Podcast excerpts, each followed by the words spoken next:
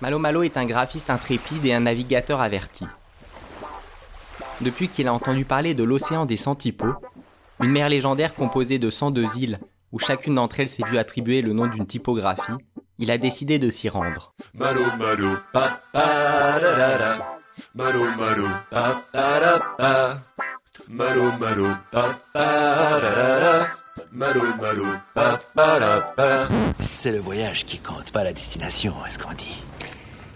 Muni d'une carte typographique qu'il a trouvée lors d'un ancien périple, il va retracer le parcours des grands explorateurs d'antan qui ont sillonné cet océan et découvert ces îles. Et c'est à bord de sa goélette, nommée l'Alinéa, et à l'aide de son sextant et de son compas que le voilà prêt à lever l'ancre. Que les vents nous soient favorables.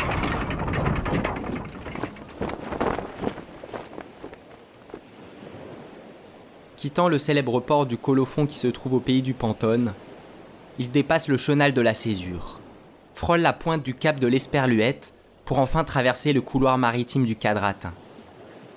Et c'est passé outre le détroit de la ligature qu'il aperçoit alors une première île à l'horizon. Où ça? À baba! À baba! À baba! À bâbord Ce ne sont pas des Gaulois!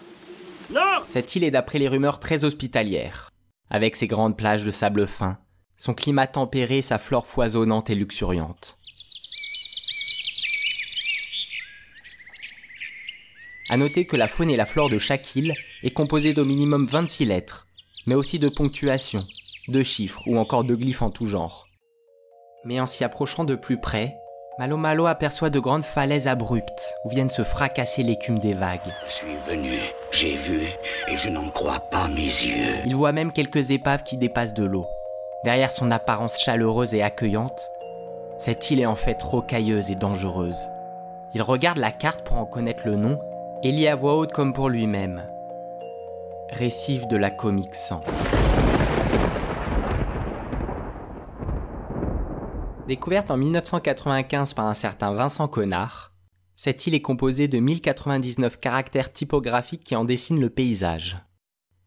Ces caractères inspirés du lettrage des bandes dessinées américaines, les comics, veulent par mimétisme reproduire l'écriture manuscrite, à travers leur forme ronde, maladroite et irrégulière. Je suis ancien combattant, militant socialiste et bistrot.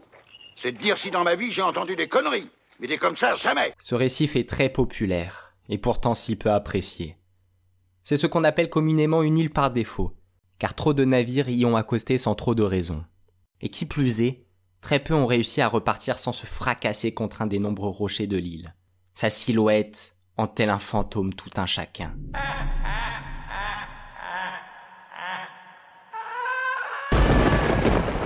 Mais c'est alors qu'une tempête commence à se lever.